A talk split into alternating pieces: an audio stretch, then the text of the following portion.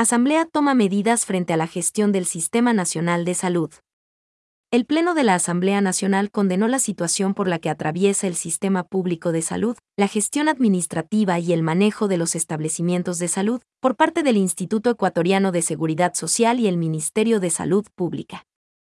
Con 96 votos afirmativos, 2 negativos, 4 blancos y 13 abstenciones, fue aprobada la resolución de iniciativa de la legisladora Luisa González en la que se plantea la comparecencia de la ministra de Salud Pública, del presidente del Consejo Directivo del IESS, de la directora general del Servicio Nacional de Contratación Pública y del Contralor General del Estado, ante el Pleno de la Asamblea Nacional.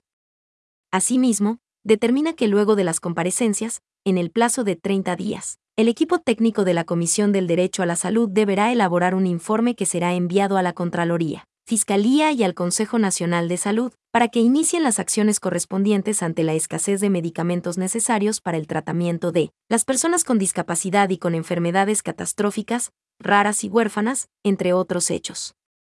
La asambleísta Luisa González aseguró que tanto el Ministerio de Salud como el IESS no enviaron información precisa. En tal sentido, planteó que el mismo regrese a la comisión y se incluyan los pronunciamientos de las antes mencionadas autoridades así como del CERCOP y la Contraloría, cuyas autoridades deberán comparecer.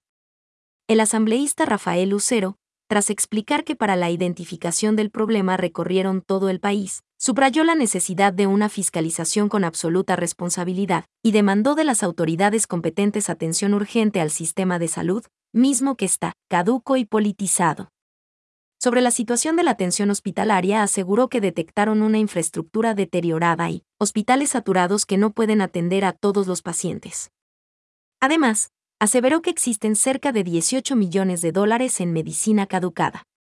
En el debate participaron 18 parlamentarios, quienes dieron sus criterios sobre esta problemática y coincidieron en la gravedad de la situación que vive el sistema de salud expusieron los problemas que se viven en cada una de las provincias por el desabastecimiento de medicamentos, insumos, equipamiento básico, mala atención, falta de presupuesto, lo que demanda soluciones urgentes.